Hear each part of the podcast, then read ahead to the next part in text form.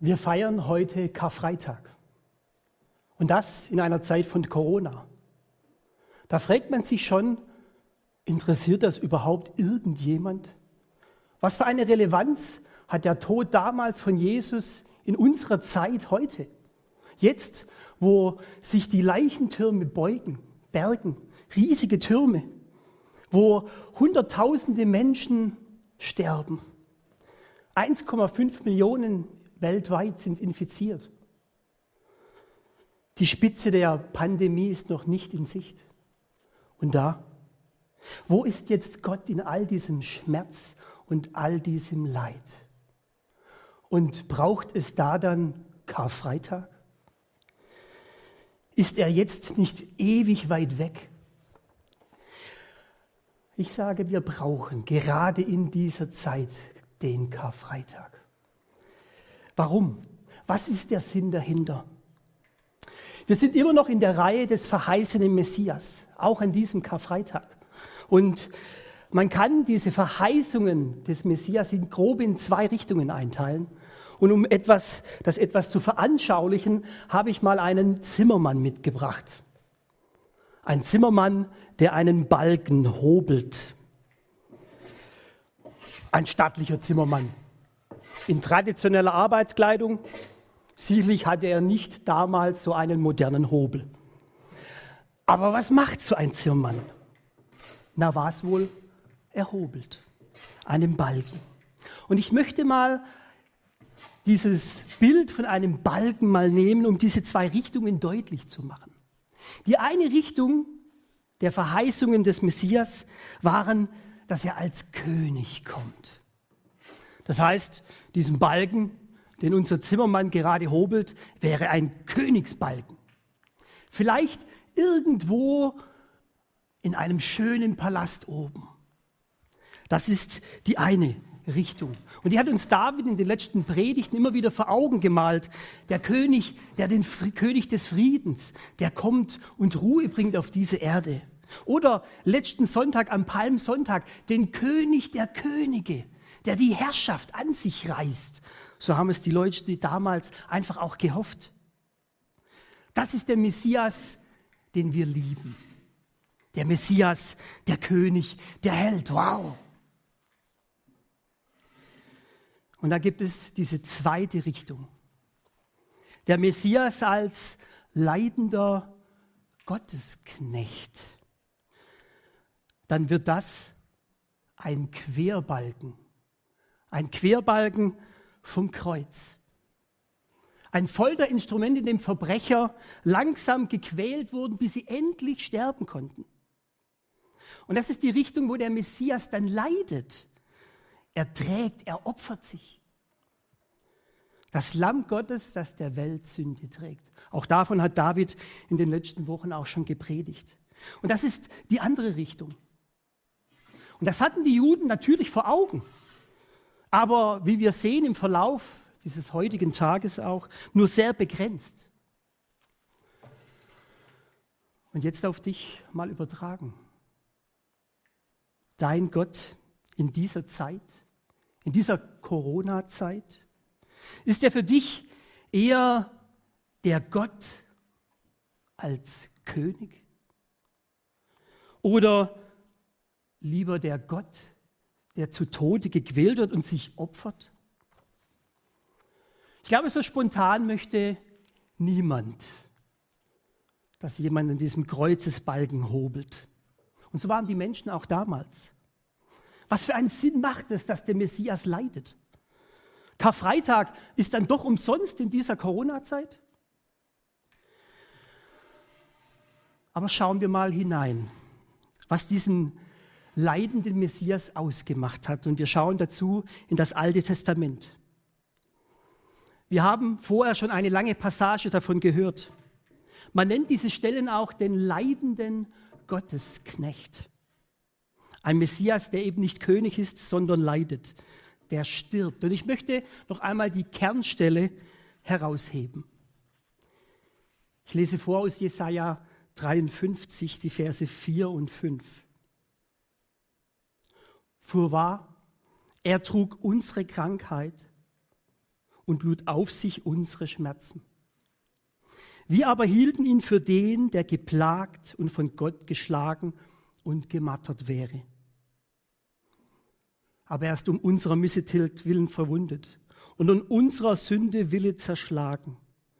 Die Strafe liegt auf ihm, auf dass wir Frieden hätten, und durch seine Wunden sind wir geheilt. Hier wird eins deutlich. Er ist nicht nur dabei. Er hält uns auch nicht nur die Hand, obwohl das natürlich auch schon schön ist. Nein, dieser Messias, dieser leidende Messias geht einen Schritt weiter. Er trägt unsere Krankheit, unsere Schmerzen oder noch deutlicher, er übernimmt sie sogar, so heißt es in dem Text.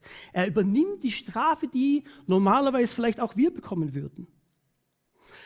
Ein Gott, der Leid auf sich nimmt. Was ist das für ein Gott? Keine Religion kennt einen Gott, der Leid auf sich nimmt, der vielleicht Leid austeilt. Das kennt man vielleicht schon eher. Aber ein Leid, der mitleidet, der sich sogar aufopfert, der sogar stirbt. Manche würden sagen, das ist gar kein Gott. Aber der Gott der Bibel ist so einer. Das war für die Menschen damals einfach auch kaum vorstellbar. Sie hatten es natürlich vor Augen, auch diese Gottesknechtstellen. 700 Jahre bevor Jesus auf die Welt kam, wurden sie verheißen. Und es hat die Leute bewegt, weil es was sehr Positives auch war. Es war nämlich auch, dass der Messias, wurde ja drin gesagt, er würde Krankheiten überwinden. Damals gab es unzählige Krankheiten, Lepra, andere Krankheiten, wo man eigentlich hoffnungslos ausgeliefert war. Es gab keine Ärzte, es gab nichts. Und trotzdem, da ist einer, der könnte helfen. Wie gut wäre es, wenn dieser Messias kommt und heilen würde. Oder er überwindet Schmerzen. Sei es jetzt äußerlicher Schmerz oder innerlicher Schmerz. Äußerlich kann natürlich Krankheit bedeuten, aber auch innerer Schmerz, wenn ich allein bin. Und wie schnell war man damals außen vor? Eine falsche Handlung und du warst raus aus dem Dorf. Eine bestimmte Krankheit, Lepra, du warst raus aus dem Dorf. Du warst alleine. Das ganze Volk war ja immer wieder verfolgt, bis in unsere heutige Zeit. Sie haben gewusst, was es bedeutet, inneren Schmerz zu haben, ausgestoßen zu sein. Und wie schön wäre es, wenn dieser zukünftige Messias diese Schmerzen wegnimmt und uns einfach annimmt. Und natürlich dann auch die Überwindung von Schuld. Schuld war den Menschen damals noch viel deutlicher vor Augen. Sie opferten manchmal sogar täglich im Tempel, um deutlich zu machen, Herr, vergib mir meine Schuld. Sie opferten. Viele hatten Angst, dass Gott sie straft, wenn sie irgendwas Falsches getan haben. Aber wie das jetzt aussehen soll, dass dieser zukünftige Messias auch diese Schuld vergibt, einfach so, das war schwer zu verstehen. Aber dass er die Schuld wegnimmt, das war auf jeden Fall gut. Und dann kommt 700 Jahre später dieser Jesus, der Messias, Jesus. Und natürlich dachten alle, das wird ein guter König. Der Königsbalken, der ist schon gehobelt. Und es waren ja auch offensichtliche Gründe. Endlich mal jemand, der hoffentlich dann die Römer in die Flucht schlägt, das Königszepter in die Hand nimmt. Oder als er 5000 Menschen zu essen gab, wollten sie ihn natürlich zum Brotkönig machen. Das wäre ein Messias, der dem Hunger ein Ende bereitet. Aber was macht Jesus? Er weicht zurück und lehnt ab. Er möchte nicht König sein, kein weltlicher König. Er möchte kein Königsbalken sein. Scheinbar hat er ein anderes Interesse. Er möchte lieber heilen. Er möchte lieber Leute auferbauen. Was haben sich die Leute gedacht? Da haben wir jetzt uns so einen schönen Gott gezimmert und dann macht er nicht das, was wir denken. Kein weltlicher König, der politische oder soziale Ungerechtigkeit aufhebt. Er war jetzt nicht dagegen, aber es war nicht sein Ziel seines Lebens. Der Königsbalken war nicht sein Balken. Um was geht es dem König denn eigentlich? Wir lesen eine spannende Stelle. Stelle. Kranke werden geheilt. Ich lese mal einfach so, wie es in der Bibel steht, Markus 8 vor. Und Jesus kam in das Haus des Petrus und sah, dass dessen Schwiegermutter zu Bett lag und hatte das Fieber. Da berührte er ihre Hand und das Fieber verließ sie und sie stand auf und diente ihm. Am Abend aber brachten sie viele Besessene zu ihm und er trieb die Geister aus durch sein Wort und machte alle Kranken gesund. Aber er wollte jetzt kein neues Gesundheitssystem aufbauen. Nein, jetzt nach dieser Erzählung wird unterstrichen, nämlich woher das kommt. Eine Verheißung wird jetzt noch einmal wahr, weil es wird weiter gesagt, und das erfüllt würde, was gesagt ist durch den Propheten. Jesaja, der da spricht, er hat unsere Schwachheit auf sich genommen und unsere Krankheit hat er getragen. Er konnte Kranke heilen. Aber warum konnte er das eigentlich? Gut, er war der Sohn Gottes. Das ist eine Erklärung. Aber ich denke, es gibt noch einen anderen Grund, der etwas tiefer liegt äußere Schmerzen, ich sag mal fast schon am laufenden Meter, nimmt er die an. Da gibt es eine Prostituierte, die in ihrem inneren Schmerz mit ihren Tränen die Füße von Jesus wäscht. Sie ist verzweifelt. Jesus nimmt sie an. Der Leprakranke, der innere und auch äußere Schmerzen hat durch seine Krankheit, ausgestoßen vor dem Dorf lebt. Jesus berührt ihn, nimmt ihn an der reiche, der kleine, aber unglückliche Zachäus, den keiner im Dorf haben wollte in Jericho, weil er mit den Römern gemeinsame Sache machte. Jesus geht zu ihm. Also Jesus nimmt Leute an, die in der Gesellschaft von damals ausgeschlossen waren. Manchmal auch, weil sie Leute auch gedacht haben, der war wahrscheinlich nicht lieb. Und deswegen hat er Krankheit, ist er ausgestoßen. Der glaubt wahrscheinlich gar nicht an Gott. Gottlos heißt, du bist krank und du bist unglücklich. Was für eine teuflische Diagnose. Und Jesus durchbricht es. Er nimmt sie an. Aber warum konnte er das eigentlich? Warum hat er Menschen einfach angenommen? Gut, er war der Sohn Gottes. Aber es gibt noch einen tieferen Grund, warum. Und da gibt es das dritte noch. Schuldigen wird vergeben.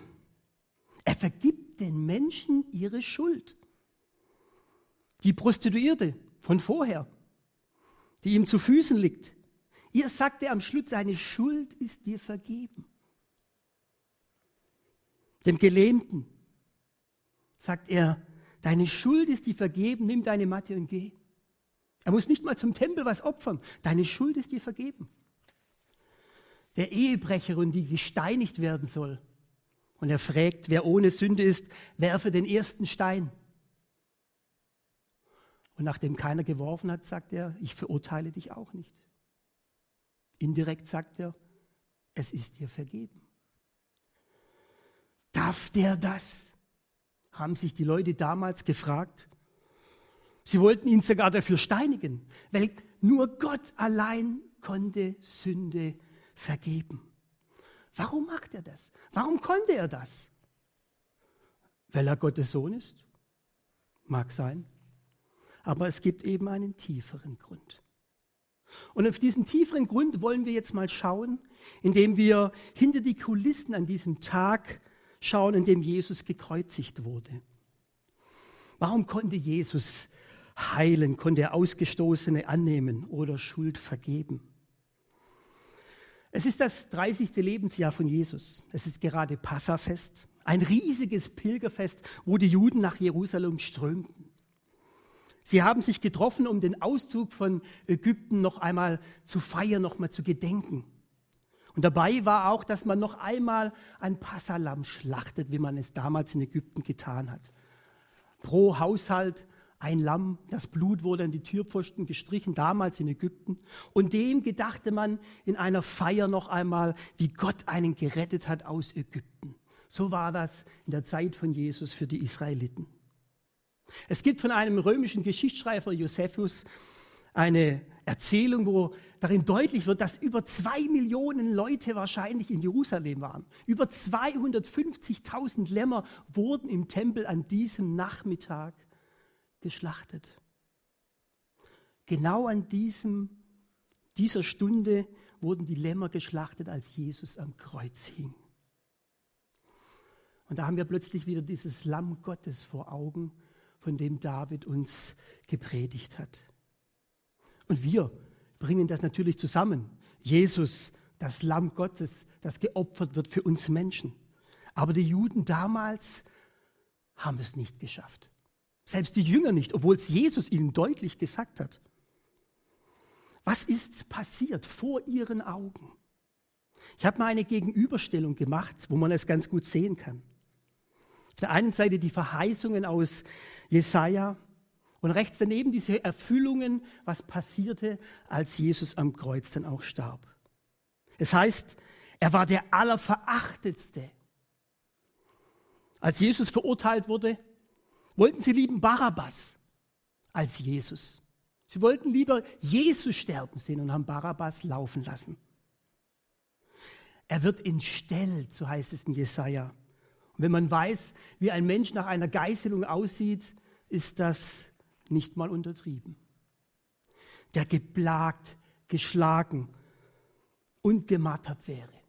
Drei einfache Wörter, die aber deutlich machen, was passiert, als man gekreuzigt wird, der Weg dorthin. Und er wird erhöht. Er wird erhöht ist eigentlich ein Ausdruck dafür, Jesus wird am Kreuz erhöht. Und selbst die Kreuzigung an sich wird in Jesaja schon deutlich. Den Übeltätern gleichgerechnet, rechts und links waren Verbrecher mit ihm gekreuzigt. Die Sünden der vielen hat er ertragen indem er dann auch sagt, es ist vollbracht. Ich habe die Schuld getilgt. Und er hat sogar für die Übeltäter gebetet. Vater, vergib ihnen, denn sie wissen nicht, was sie tun. Und das ist jetzt nur eine kleine Auswahl an Vergleichen. Eigentlich hätte es doch klar sein müssen, hier steht, hier stirbt gerade der verheißene Messias, der leidende Gottesknecht. Er wird gekreuzigt an diesem Balken. Und plötzlich wird uns klar, an welchem Balken die Menschen damals gedacht hatten. Sie dachten, wir hätten gern den König.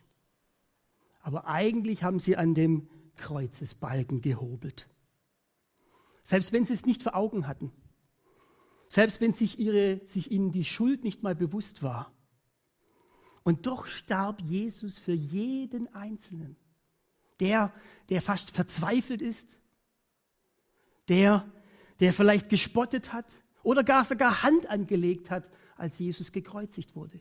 Jesus stirbt für alle Menschen. Er stirbt für alle. Dort am Kreuz nimmt er alle Schuld, alle Krankheit und Schmerzen auf sich darum. Darum konnte er Krankheiten besiegen, Schmerzen übernehmen und vor allem Sünde vergeben, weil er dafür bezahlt hat. Er hat bezahlt mit seinem unschuldigen königlichen Leben, auf das wir Frieden haben. Darum starb der König. Das war der Sinn. Wie heißt es noch einmal in der Verheißung? Ich lese noch mal. Aber er ist um unser Missetat willen verwundet und um unserer Sünde willen zerschlagen. Die Strafe liegt auf ihm, auf dass wir Frieden hätten. Und durch seine Wunden sind wir geheilt. Er stirbt am Kreuz für deine Krankheit, für deine Schmerzen, für deine Schuld. Und er steht eben nicht nur nebendran, sondern er ist mittendrin. Er hat wahrscheinlich am Kreuz wirklich alles erlitten, was man auf dieser Welt erleiden kann. Er hat alles überwunden. Er ist nicht nebendran, er ist mittendrin in unserem Leid auch, das wir jetzt im Moment auch ertragen. In den Krankheiten, in den Schmerzen, in aller Schuld. Was bedeutet das jetzt für uns? Seit dem Auftreten von Jesus und vor allem mit seinem Tod am Kreuz ist eine neue Heilsepoche angebrochen. Jesus hat immer wieder gesagt, siehe, das Reich Gottes ist nahe herbeigekommen. Krankheiten haben ihre letzte Macht jetzt verloren. Schmerzen haben ihre letzte Macht verloren. Schuld und Strafe hat die letzte Macht verloren. Vor dem Kreuz war man vorher hilflos diesen Dingen ausgeliefert. Jetzt war der Bann gebrochen. Gut, wirst du jetzt sagen, aber es gibt doch noch Krankheiten und es gibt auch noch Schmerz. Und manche fühlen sich auch immer noch gestraft. Das stimmt. Und da haben wir ein kleines Problem. Aber wir müssen es mal aus göttlicher Perspektive sehen. Es war der Anfang. Das Ziel wird einmal sein, es wird kein Leid, keine Schmerzen und keine Strafe mehr in irgendeiner Form geben und auch keine Schuld. Einmal im Himmel. In Offenbarung steht, und er wird bei ihnen wohnen und sie werden seine Völker sein. Und er selbst, Gott mit ihnen, wird ihr Gott sein. Und Gott wird abwischen alle Tränen von ihren Augen. Und der Tod wird nicht mehr sein. Noch Leid, noch Geschrei, noch Schmerz wird mehr sein. Denn das Erste ist vergangen, der auf dem Thron saß und sprach, siehe, ich mache alles neu. Das ist das Ziel von Gott mit uns Menschen. In einer engen Gemeinschaft mit ihm zu leben. Aber bis dahin, bis wir dort sind, gibt es eben diese Mischform. Noch nicht ganz fertig. Was heißt es jetzt für dich? Was heißt es jetzt für unseren Zimmermann? Du kannst geheilt werden. Corona greift um sich, richtig. Viele sterben, aber auch viele werden geheilt. Ob jetzt durch unsere Ärzte, durch unsere Ärzte oder vielleicht auch durch ein Wunder. Aber weil Jesus die Krankheit besiegt hat, lohnt es sich dafür zu beten. Jesus schenkt, dass Leute nicht sterben müssen. Du hast diese Krankheit auch überwunden. Natürlich wissen wir, dass nicht alle Gebete erfüllt werden. Manche sterben trotzdem. Und warum der eine und warum der andere nicht, ich weiß es nicht. Aber ich weiß, Jesus hat alles erlitten und er weiß auch, was du in deiner Krankheit erleidest. Er ist mittendrin. Und wenn er uns vielleicht auch nicht gesund macht, so trägt er uns trotzdem durch in der Krankheit. Jesus ist Sieger über die Krankheit. Und irgendwann mal wird es sie auch nicht mehr geben.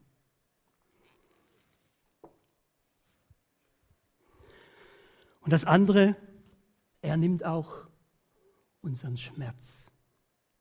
Seien jetzt äußere Schmerzen, vielleicht durch eine Krankheit, aber auch einen inneren Schmerz. Manchmal ist der vielleicht sogar manchmal schlimmer.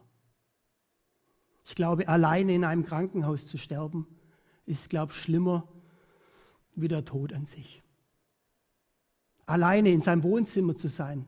Die Enkel können einen nicht mehr besuchen. Ein innerer Schmerz. Aber Jesus hat auch diesen Schmerz erlebt. Und er ist ganz dicht bei dir. Er hat den Schmerz überwunden. Er leidet mit dir.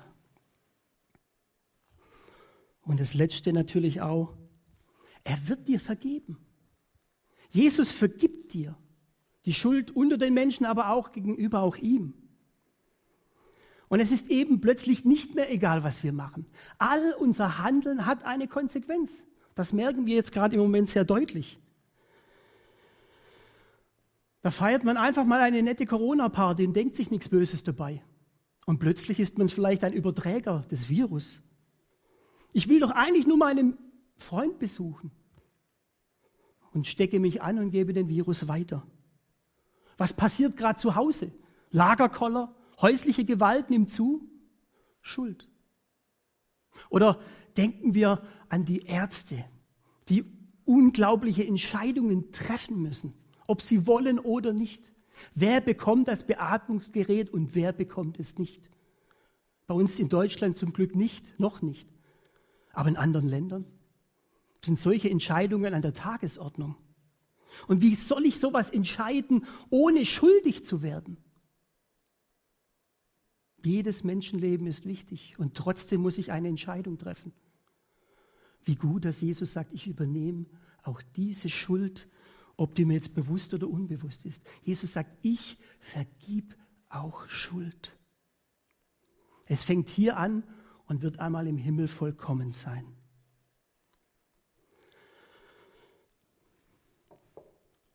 Es ist darum gut zu wissen, dank dem Karfreitag können wir Frieden haben. Gerade in dieser Zeit ist der Karfreitag so nötig. Und jetzt wissen wir, warum dieser König gestorben ist. Damit er die Krankheit und den Schmerz und die Schuld auf sich nimmt. Und er ist eben mittendrin.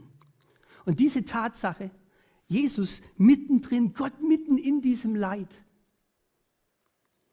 das gibt mir Mut. Und ich möchte mal sagen, es ist nur nicht ein nettes Bild, das man gern an Ostern von Theologen irgendwie verkauft bekommt, sondern es ist eine Tatsache, die dort geschehen ist. Jesus hat ja wirklich gelebt und er ist wirklich gestorben für mich. Und dass solch etwas Menschenleben verändert, wenn ich mir das bewusst mache, das ist dieses Beispiel von dem Priester aus Bergamo. Giuseppe Berardelli. 71 Jahre, Coronavirus. Und er kommt ins Krankenhaus, ihm wird ein Beatmungsgerät zugewiesen und man weiß nicht ganz die Motivation. Verschiedene Zeitungen schreiben was anderes. Der eine sagt, er hat die anderen Leute gesehen und hat gesagt, ich will es nicht. Der eine hat auch geschrieben, er hat es einfach nicht vertragen und deswegen auch abgelehnt. Aber im letzten, die letzte Motivation war ja, ich werde jetzt zwar sterben, aber ich weiß auch, dass Jesus mich durchträgt bis in den Himmel. Und ich kann mein Leben aufopfern für jemand anderes, der das besser verträgt oder der jünger ist. Und das hat diesen Priester wirklich berühmt gemacht. Es hat uns angerührt. Aber warum? Weil es wirklich passiert ist. Es ist eine nette Geschichte eines Reporters. Es ist wirklich passiert. Und so ist es eben auch bei Jesus. Er starb nicht als ein nettes theologisches Bild von irgendwelchen Theologen oder Menschen, die es damals aufgeschrieben hat, sondern es ist ja wirklich passiert. Und zwar für dich, für dich ganz allein.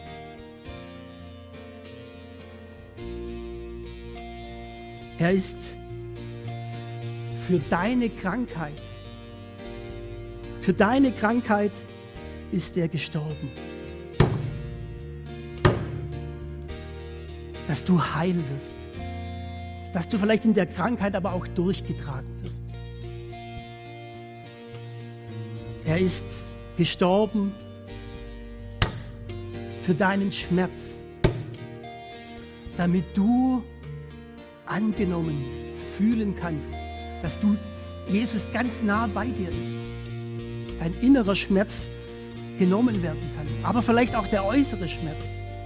Dafür ist er gestorben. Und natürlich für deine Schuld. Ob nun bewusst, unbewusst, absichtlich oder unabsichtlich. Jesus ist für jegliche Schuld am Kreuz für dich gestorben. Und das ist das, warum Jesus gestorben ist. Das ist der Grund, warum Karfreitag in dieser Corona-Zeit so wichtig ist. Ich möchte kurz beten. Herr Jesus, ich möchte danken dafür, dass du wirklich der bist, der am Kreuz für uns gestorben ist.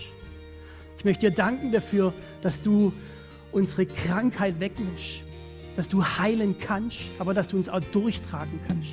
Ich möchte dir danken dafür, dass du die Schmerzen auch wegnehmen kannst, dass du die Schmerzen lindern kannst, dass du sie ganz wegnehmen kannst, aber dass du auch bei uns bist, dass wir uns nicht einsam fühlen, sondern dass du einfach da bist, ganz nah bei uns. Und ich möchte danken, dass du auch unsere Schuld weggenommen hast. Alles, was jetzt auch passiert, dass du einfach das auf dich genommen hast, auf das wir Frieden haben können. Hab Dank, Herr Jesus. Hab Dank, dass du im Kreuz gestorben bist. Hab Dank für Karfreitag in dieser Corona-Zeit. Amen.